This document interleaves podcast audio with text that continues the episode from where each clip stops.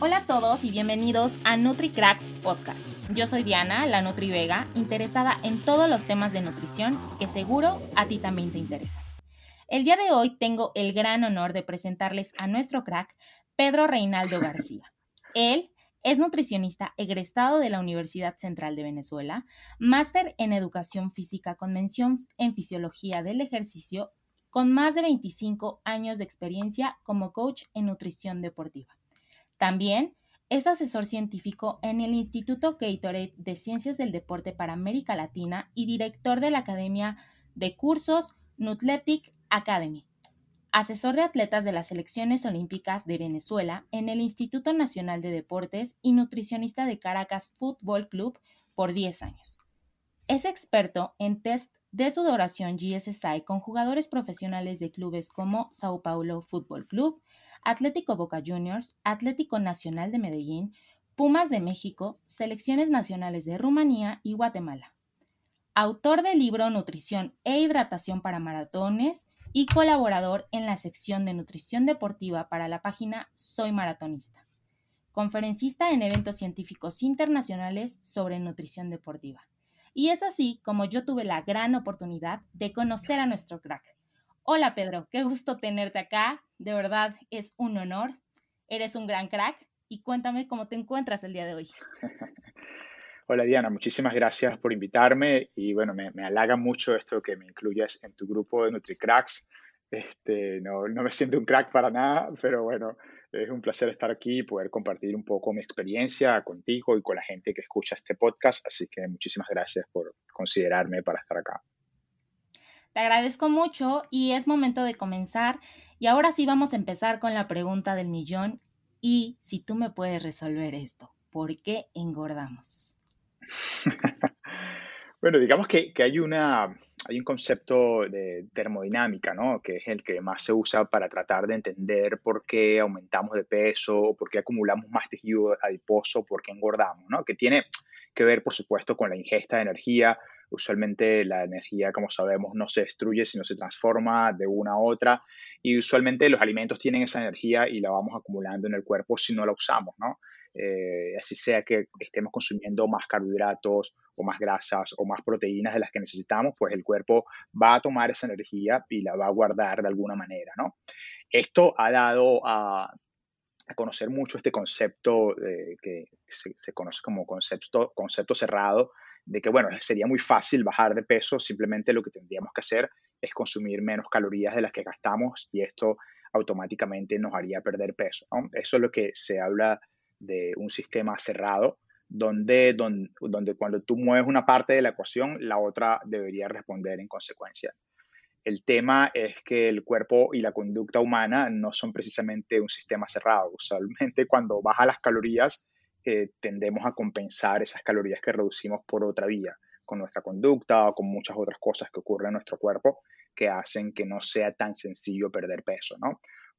Actualmente, pues básicamente eh, se sabe que el ambiente está creando eh, una facilidad tremenda para que nos movamos cada vez menos, ¿sí? Y está creando una abundancia o una presencia de calorías bastante fácil, de manera que eso ha contribuido a que podamos engordar de manera más sencilla, ¿no?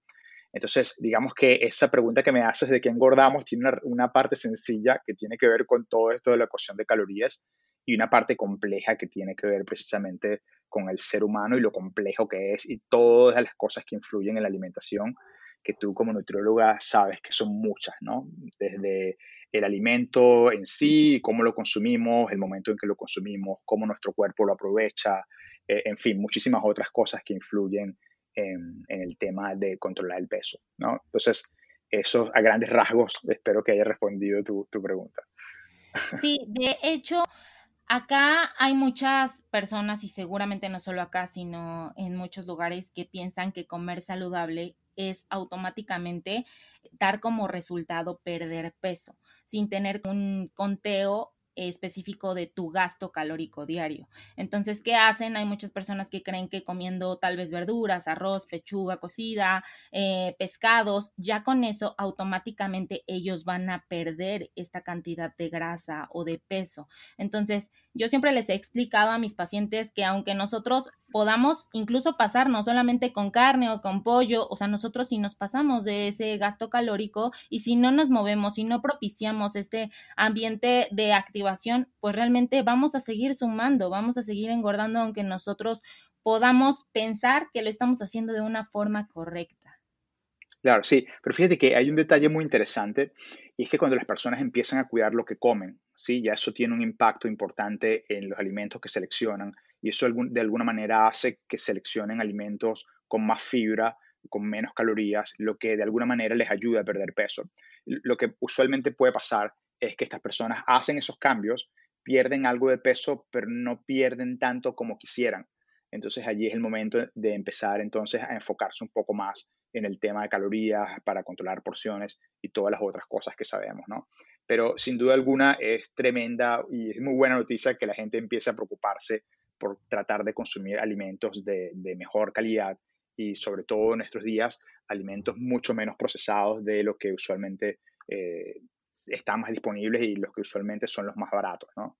Entonces simplemente el hecho de que te tardes más comiendo y que mastiques más tiene un impacto muy importante sobre la cantidad de alimentos que consumes y, eso viene precedido de lo que seleccionas. Si seleccionas, por ejemplo, más frutas, más vegetales, más alimentos con fibra, vas a tener que masticar un poco más y eso te va a ayudar de alguna forma a controlar el peso. Claro. También hay diferentes cuestionamientos que la gente todavía no aprende muy bien a identificar y habla mucho acerca de esto, que es el metabolismo. Y muchas veces nosotros decimos, ah, esta dieta te ayuda a acelerar el metabolismo, ah, es que yo tengo el metabolismo lento y por eso no bajo de peso, pero me gustaría muchísimo que tú me hablaras de qué es realmente el metabolismo. Bueno, eh, eh, sencillamente el metabolismo son un montón de reacciones químicas que ocurren en el cuerpo. ¿sí? Usualmente pensamos eh, el metabolismo como algo que podemos acelerar, pero realmente metabolismos son reacciones que construyen y reacciones que, que destruyen sustancias químicas. Entonces, ese equilibrio entre construir y destruir sustancias todo ese montón de reacciones es lo que conocemos como metabolismo. Por ejemplo, cuando alguien come una proteína, come un pedazo de pollo, ¿verdad? Que lo mastica y llega a las enzimas digestivas, lo está fraccionando y estoy realizando un catabolismo de ese pollo, pero cuando ese, ese mismos aminoácidos de esa proteína, de ese pollo, están dentro de nuestro, de nuestro cuerpo y se vuelven a unir para formar alguna hormona o alguna enzima que nuestro cuerpo necesite, ahí se están generando reacciones de anabolismo. Y cuando ya no necesitamos más esa hormona o esa enzima, entonces esos mismos aminoácidos se vuelven a desdoblar para hacer el proceso inverso que es el catabolismo. Entonces son un montón de reacciones que están acompañadas, ¿sí? que eh, es lo que conocemos como metabolismo. ¿no? Entonces, en el público común, digamos, pensaría en, acelerar el metabolismo como algo bueno, pero no necesariamente es así, porque cuando aceleras el metabolismo, estás acelerando también el catabolismo y el anabolismo, o sea, estás acelerando ambos procesos, ¿no? Desde el punto de vista técnico. Realmente pienso que lo que la gente estaría más interesada en generar es o aumentar sería el catabolismo, ¿no? Que sería usar ácidos grasos o usar el tejido adiposo para perder peso. Sería la, forma correcta de, nombrarlo, ¿no? Ahora, hay algunas condiciones que se supone que aceleran el metabolismo, digamos, catabolismo en nuestro caso, que no necesariamente son tan potentes como la gente puede llegar a pensar, ¿no? Eh, y muchas veces tienden como que a poner eso sobre otras cosas que tienen más importancia, ¿no? De repente, no sé, se me ocurre tomar más café porque acelera el metabolismo. Realmente el impacto es muy pequeño como para poder generar un, resultado importante en la pérdida de peso global, ¿no? Y muchas otras cosas más que podríamos comentar. Pero básicamente el metabolismo es, una, un conjunto de reacciones químicas maravillosos, súper complejos que pasan en nuestro cuerpo y que gracias a ello podemos eh, tomar alimentos y utilizarlos para generar energía y muchos otros tejidos que, que necesitamos para estar saludables, ¿no? Claro. ¿Hay algunos factores que afecten el metabolismo del cuerpo? Sin duda, por supuesto, eh, la, composición corporal, el nivel de actividad física, los alimentos, ¿sí? Eh, por ejemplo, también el hecho de fumar o no, también se ha visto que tiene un impacto sobre la tasa de metabolismo basal, ¿no? Y muchísimas otras cosas. Pero en esencia, básicamente la cantidad de tejido magro o tejido muscular o, los órganos, que son precisamente los tejidos más activos del cuerpo. Entonces, dependiendo de tu eh, cantidad de esos tejidos, pues obviamente el metabolismo va a ser más elevado.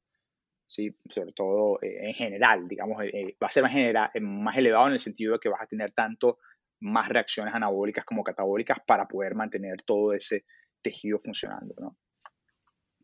Y ya que hablamos acerca de esta masa muscular que debemos de estar creando, ¿tener masa muscular aumenta el metabolismo?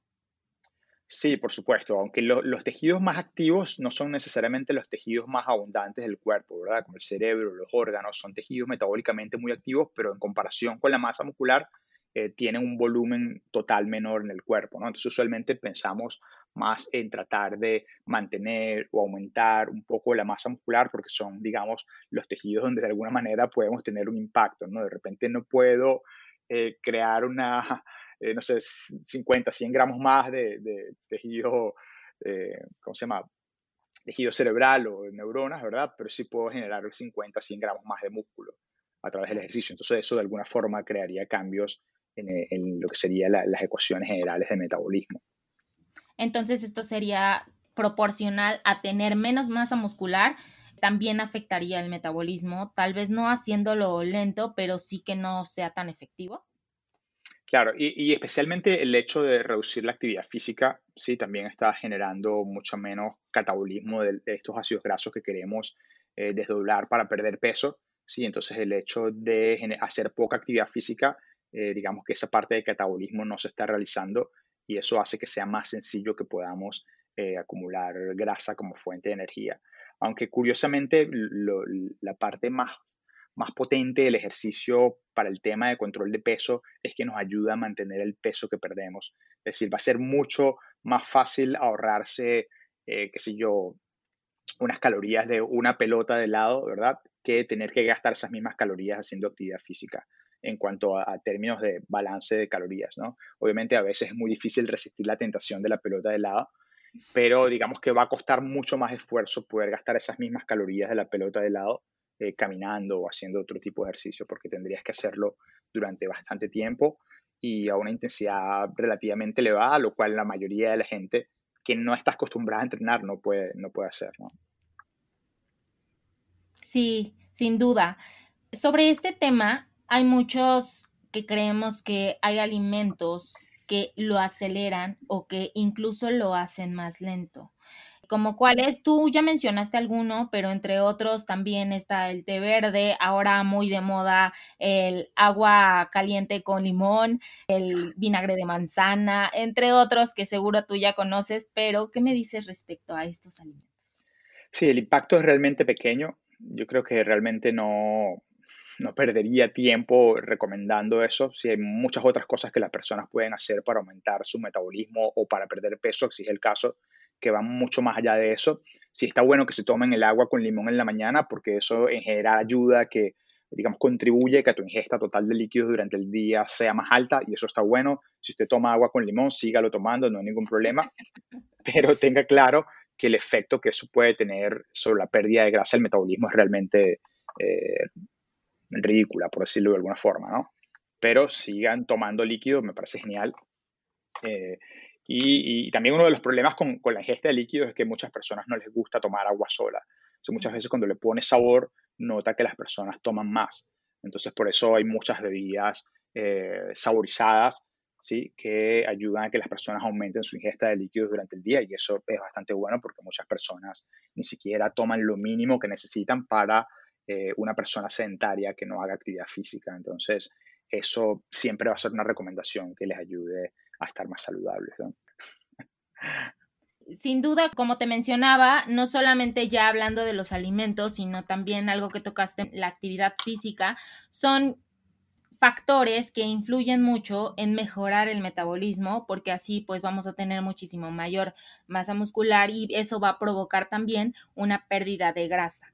Pero sobre este tema de grasa específicamente, muchas personas solo se basan como en los kilos totales, es decir, no saben realmente que lo importante es perder esa grasa corporal. Entonces me gustaría que tú me hablaras acerca de esta grasa corporal, qué es, cómo se mide, porque solo nos fijamos en la báscula, subirnos y pesar menos. Incluso factor muy importante que no solamente es el pesarnos, sino también ser mujeres, porque a nosotros como mujeres nos invade en la cabeza subirnos a la báscula y decir, es que no bajé ni un kilo. Sí me queda mejor mi ropa, sí me siento mejor, sí siento que en el ejercicio estoy mejorando, pero no he bajado nada. Entonces, sería muy bueno que nos hablaras acerca de qué es esa grasa corporal. Sí, bueno, como decíamos al principio, la grasa corporal es básicamente un almacén de energía, ¿sí? Y usualmente las mujeres también tienen una cantidad de tejido adiposo mayor en proporción a, la relación que, tenemos los varones, y es básicamente por temas de reproducción, de biología, y además que se ven más lindas así, ¿no? Eh, si todos fuéramos iguales, sería fastidiosísimo. Eh, y Básicamente, eh, como decías antes, el, el, peso corporal es solamente una referencia. Eh, que te puede dar una idea de cómo está el peso total, pero todas esas cosas que tú mencionaste sobre cómo te queda la ropa, cómo te ves, incluso la gente te empieza a decir cuando estás perdiendo peso que tienes la cara más delgada, todas esas cosas yo pienso que son detalles muy importantes que usualmente pasamos por alto y que deberían considerarse incluso más allá del peso, especialmente si estás haciendo un entrenamiento donde involucras eh, cierta cantidad de trabajo de fuerza que genere mayor producción de tejido magro o de músculo. En la balanza eso no se va a notar a menos que hagas una prueba adicional donde puedas estimar de repente la cantidad de, masa muscular o la cantidad de tejido adiposo. Y, y en el caso de las mujeres, pues es aún un poquito más complicado porque la balanza no puede determinar cuando tú tienes más agua corporal en tu cuerpo. Y, tú seguramente sabes muy bien que ustedes cuando están cerca del periodo menstrual usualmente tienden a retener un poco más de líquidos y eso hace que en la balanza el peso sea mayor, aunque no necesariamente sea un peso adicional de tejido adiposo, sino es un peso más de agua total. De hecho, una de las formas que usamos para medir cuánto sudan las personas durante el ejercicio es precisamente viendo esas diferencias de peso que pasan en poco tiempo, es decir, tomamos el peso antes y tomamos el peso corporal después y esa pérdida de peso que notamos durante el ejercicio es un indicador de cuánto sudor se ha perdido, porque lo que se pierde más rápido del cuerpo es el agua, ¿sí? Entonces, eh, eso nos permite determinar la, cantidad de sudor que produces y, usualmente muchas personas que intentan pesarse durante todo el día notan que todo el día su peso fluctúa y es básicamente porque fluctúa la cantidad de líquido que hay en el cuerpo. Es decir, eh, si entrenas, sudas y pierdes peso, pero si comes también ganas peso porque los alimentos tienen líquidos, o si vas al baño pierdes también peso. ¿sí?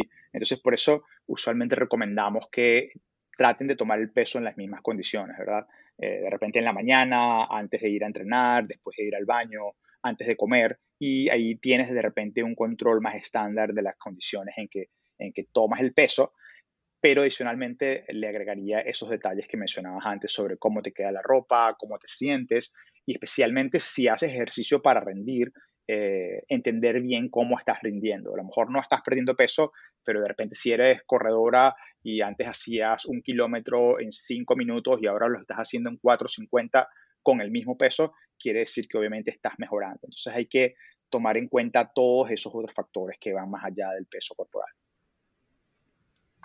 Claro, hay algunos factores que ayuden a modificar esta grasa corporal. Eh, factores como tales, bueno, básicamente lo que mencionábamos antes de tratar de aumentar la, cantidad de actividad física o reducir eh, la ingesta de energía. Esos son directamente los que más impacto tienen en, en la cantidad de grasa corporal que tenemos. ¿Sí? Y, usualmente el patrón de acumulación en el cuerpo va a depender de aspectos genéticos. Usualmente las mujeres también tienden a acumularlo más en la zona de, los glúteos o, los, o los muslos y los hombres tendemos a, acumularlo más en, el área central, ¿no? En el abdomen, ¿no? Son tendencias, eh, digamos, que tienen más que ver con los perfiles hormonales. Eh, y desafortunadamente sabemos hoy día que, sea, está bastante claro que no necesariamente porque hagamos ejercicio de una zona en particular vamos a reducir más, más grasa localizada de esa zona en particular. Es decir, No necesariamente si yo tengo una panza y hago más abdominales, voy a reducir más grasa corporal de esa zona del abdomen, sino que la grasa corporal se pierde de alguna forma, eh, digamos, proporcionalmente en todo el cuerpo, ¿no? Entonces, eh, digamos que no hay manera de reducir esa grasa localizada.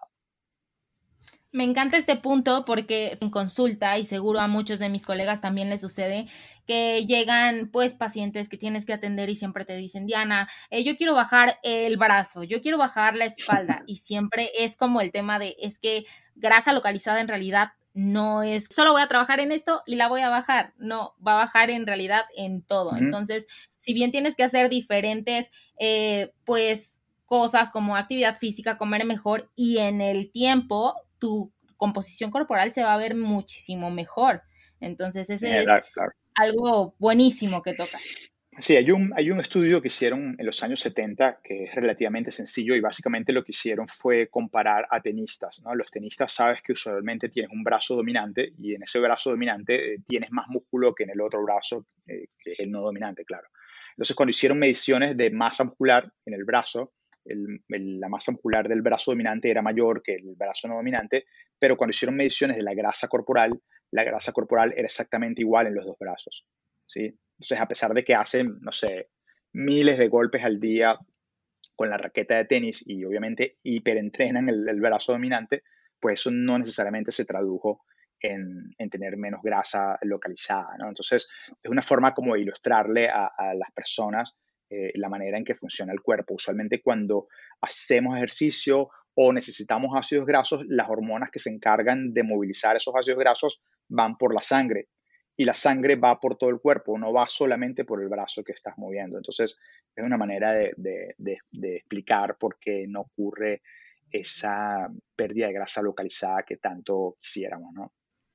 Sí, sin duda. Mira, hablando ya sobre géneros específicos, como tú lo mencionas, hay más grasa, obviamente, en las mujeres y menos grasa en hombres. Eh, ¿Nos podrías hablar acerca del porcentaje normal, saludable, tanto para hombres y para mujeres? Sí, bueno, hablar de porcentajes es un poco arriesgado porque va a depender del, del método que uses, ¿no? Si hablamos usualmente de deportistas, hombres, si usando antropometría con técnicas el pliegues, eh, puedes conseguir porcentajes de grasa en deportistas de buen nivel que van desde un 5% hasta un 12% en hombres, dependiendo del deporte, ¿verdad? Pero también podrías conseguir un 15-20% en hombres saludables y eso es completamente normal, ¿de acuerdo? Eh, en mujeres, eh, con esta misma técnica podríamos hablar alrededor de un 12% de porcentaje de grasa, que es lo que he visto en corredoras maratonistas muy buenas o triatletas, digamos, se ven muy, muy, muy magras. Fíjate que prácticamente el doble en comparación con el mínimo de los hombres, que había hablado entre 5 o 6% como mínimo, y aquí estamos hablando de 11, 12% para las mujeres. Eh, Puedes conseguir también deportistas de muy buen nivel en otros deportes con 16 hasta 20% de grasa corporal, ¿sí? Y podríamos hablar de hasta 30% de grasa corporal en mujeres sanas que no necesariamente se ven muy, muy magras, ¿no? Eh, pero como digo, eso va a depender de la forma en que lo estimes. Yo estoy hablando de datos con antropometría, pero hoy día lo que más se usa es esto que llamamos bioimpedancia, ¿no? que son estas balanzas donde te paras descalzo o estos equipos donde tomas con las manos y entonces allí puedes tener una estimación. Dependiendo del equipo, esos números pueden variar. Entonces, digamos, a la gente que escucha esto, que no está tan metida en este tema, es importante que entienda que en todos estos casos lo que se hacen son estimaciones. si No, no es una precisión muy alta lo que se mide, pero es más o menos para tener una idea y especialmente un punto de control, sobre todo cuando trabajamos con deportistas, de, cómo están sus niveles de grasa corporal, ¿no? Aunque también deberíamos evaluar una variable muy importante en el deporte, que es la masa muscular. Entonces, eh, esos detalles tienen que tenerlos presentes cuando se quieren eh, reducir su, grasa corporal. ¿Y cuánto es lo saludable que debe de perder una persona de grasa corporal?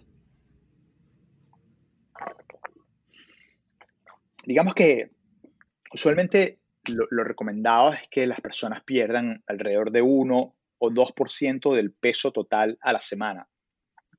¿Sí? Es decir, una persona que pese 100 kilos podría perder entre 1 o 2 kilos a la semana. Obviamente al principio va a ser una pérdida de peso más rápida y luego va a ser una pérdida de peso más lenta, ¿no?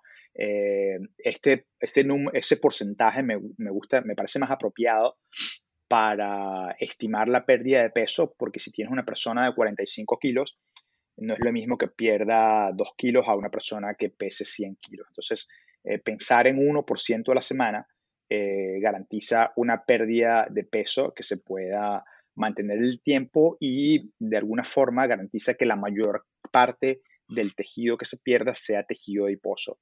Aunque lo que se sabe es que no necesariamente, eh, digamos, si pierdes peso durante cuatro o seis semanas, en esas cuatro o seis semanas la cantidad de tejido que pierdes no es la misma.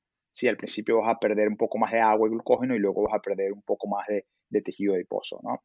eso puede variar, pero se sabe que no todo el tiempo estás perdiendo la misma cantidad de tejido, o el mismo tipo de tejido.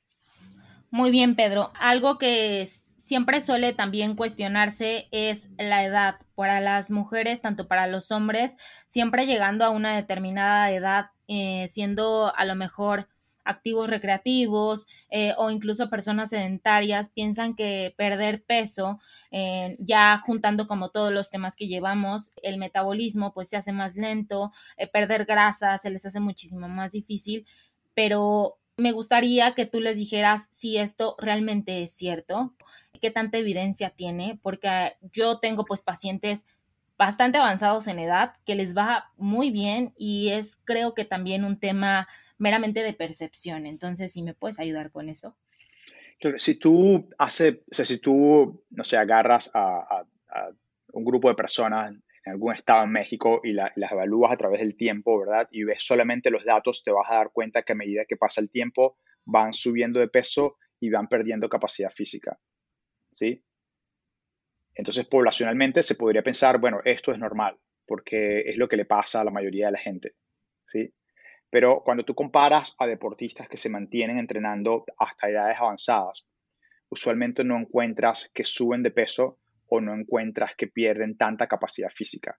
Si puedes perder algo de capacidad física, si ya no tienes el mismo perfil hormonal que tenías a los 20 años, digamos a los 50 o 60 años, pero la pérdida de capacidad física no es tan marcada como cuando eres sedentario.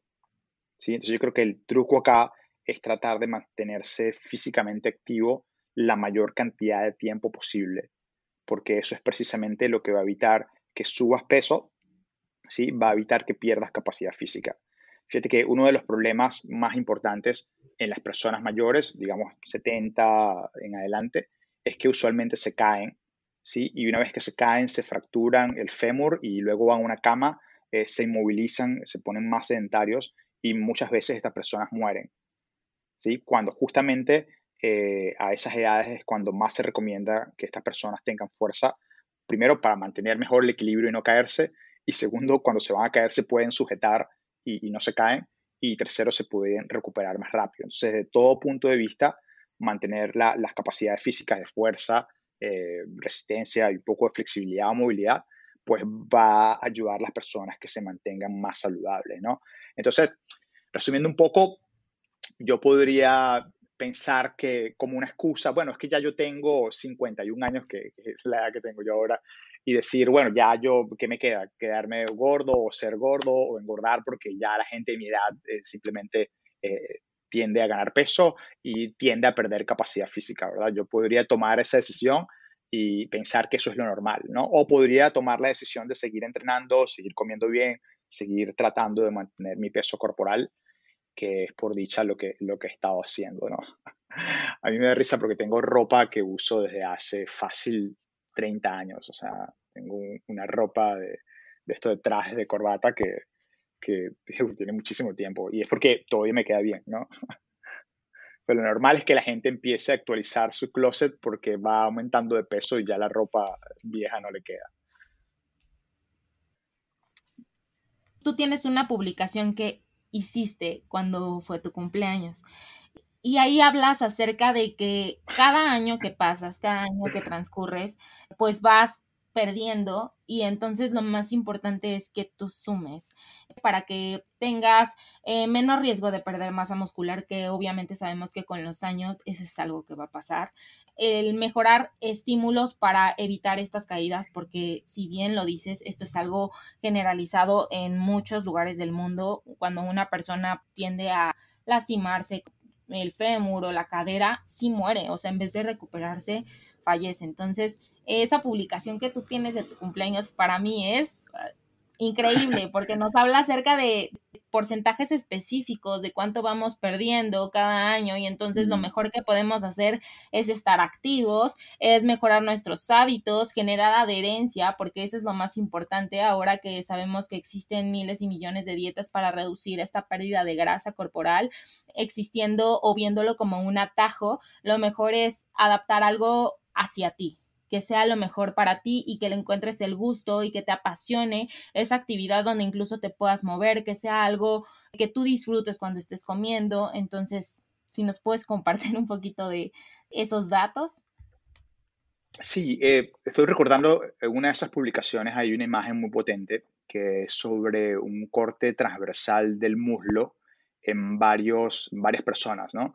Entonces tenían una persona sedentaria de 70 años un triatleta de 70 años, una persona sedentaria de 40 años y una persona, eh, un triatleta de 40 años. Entonces lo sorprendente es que lo que era el, diámetro del, fémur y el diámetro de la masa muscular de la persona de 70 años que era triatleta se parecía muchísimo a la de la persona de 40 años. Era increíble. No recuerdo eh, ese, ese, ese, post está en uno, en alguno de mis, está en alguno de esas fotografías están en alguno de mis posts de Instagram, eh, pero es un artículo que salió publicado hace, creo que fue 2014, eh, y se mostraban esas diferencias. Entonces, viendo esa fotografía, creo que es la, la mejor explicación de, del beneficio que puede tener mantenerse activo a lo largo del tiempo y evitar justamente esto que hablábamos de las curvas normales, entre comillas, poblacionales, de que la gente se va haciendo progresivamente, eh, va ganando progresivamente peso y se va haciendo progresivamente menos activa desde el punto de vista físico, ¿no? Entonces, ese es un punto importante.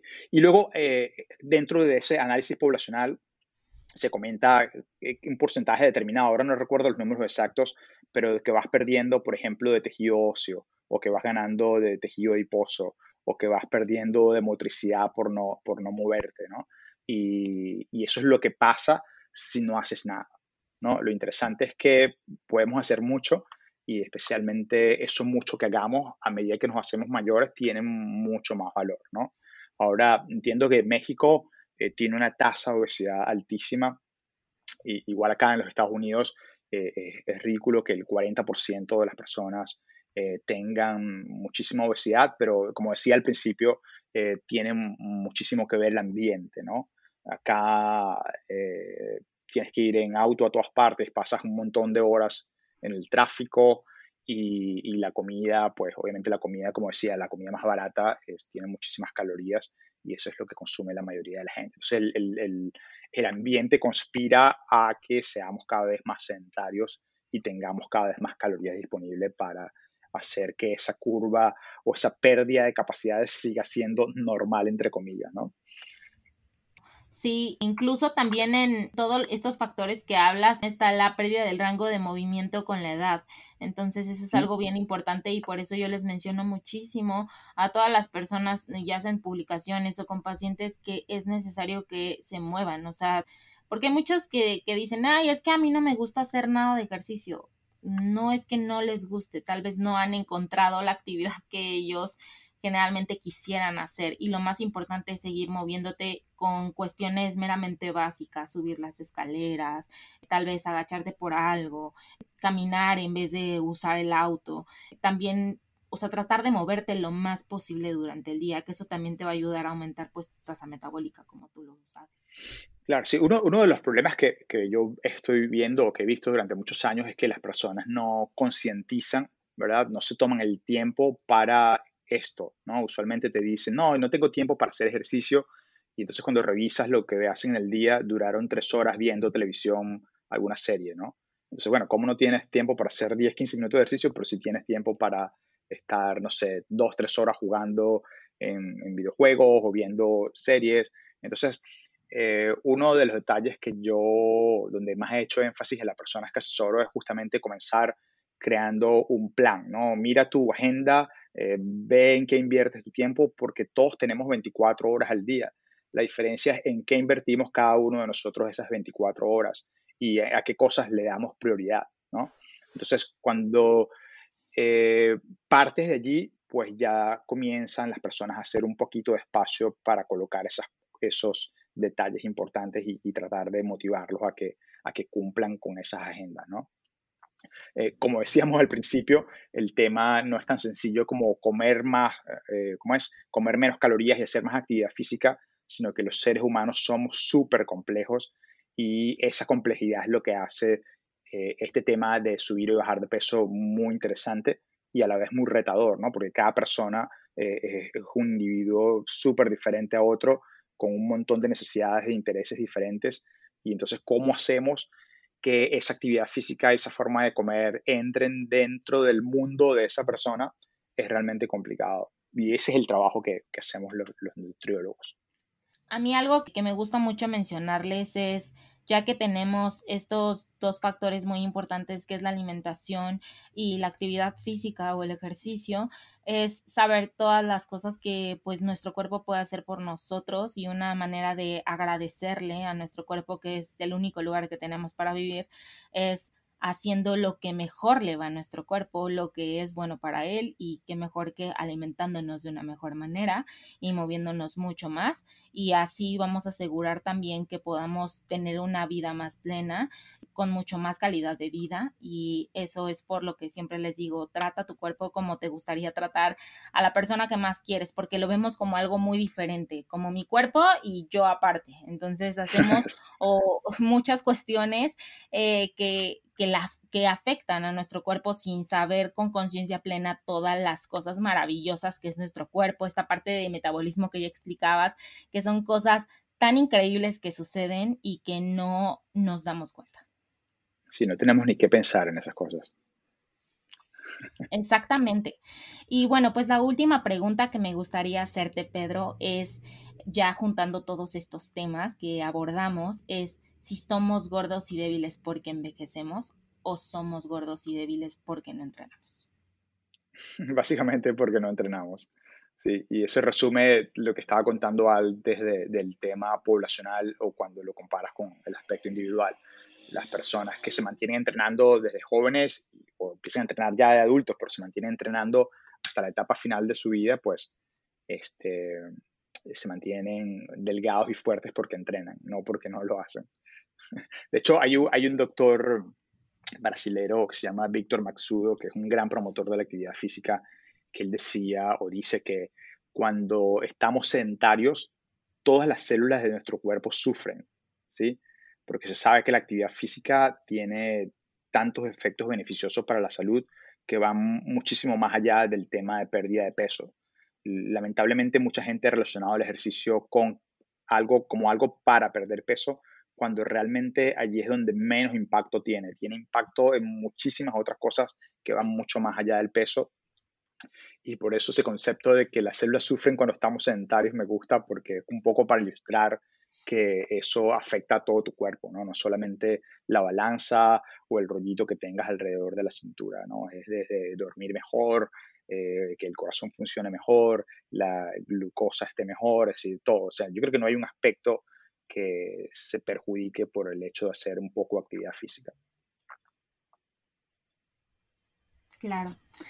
Pedro, estoy encantada con toda esta información que nos acabas de mencionar. Es sumamente valiosa tanto para los nutriólogos que nos escuchan como para la población en general que tiene muchas inquietudes acerca de este tema, de que siempre buscan atajos para esta pérdida de peso, pero no saben cómo hacerlo, no saben qué es la grasa corporal, no saben si aumentar o disminuir su metabolismo con ciertos alimentos. Entonces nos acabas de aclarar muchas dudas sumamente importantes y sé que nos va a ayudar muchísimo a todos. Estoy muy contenta porque mi audiencia también seguro lo va a estar por haberte escuchado. Y pues tú tienes una frase que a mí me encanta, que dice, en nutrición las cosas son menos difíciles de lo que pensamos, pero toman más tiempo del que quisieran. Sí, así es. Usualmente las personas creen que si se comen un día una hamburguesa, mueren al día siguiente de un infarto, o si se comen una ensalada, ya al día siguiente van a estar muy flacos y, no es así. Usualmente toman mucho más tiempo de eso. Y, lo importante es ser constante, ¿no? Lo, importante es, eh, sobre todo hoy día con esta abrumadora cantidad de información que disponemos, usualmente las personas tienden a confundirse más porque usualmente es más difícil cómo decidir qué hacer porque hay demasiadas opciones. ¿sí? Entonces lo que le diría a la gente es que tenga mucho cuidado y, que no esté haciendo todas las cosas que esté viendo, sobre todo en medios sociales, de personas que usualmente no tienen buenas intenciones, pero usualmente no saben diferenciar lo importante ¿sí? de, de toda la información que hay y comienzan a compartir de todo y eso lo que hace es que estemos más confundidos cuando se supone que deberíamos saber más, ¿no? Sabemos enredados porque no sabemos qué hacer. Es paradójico.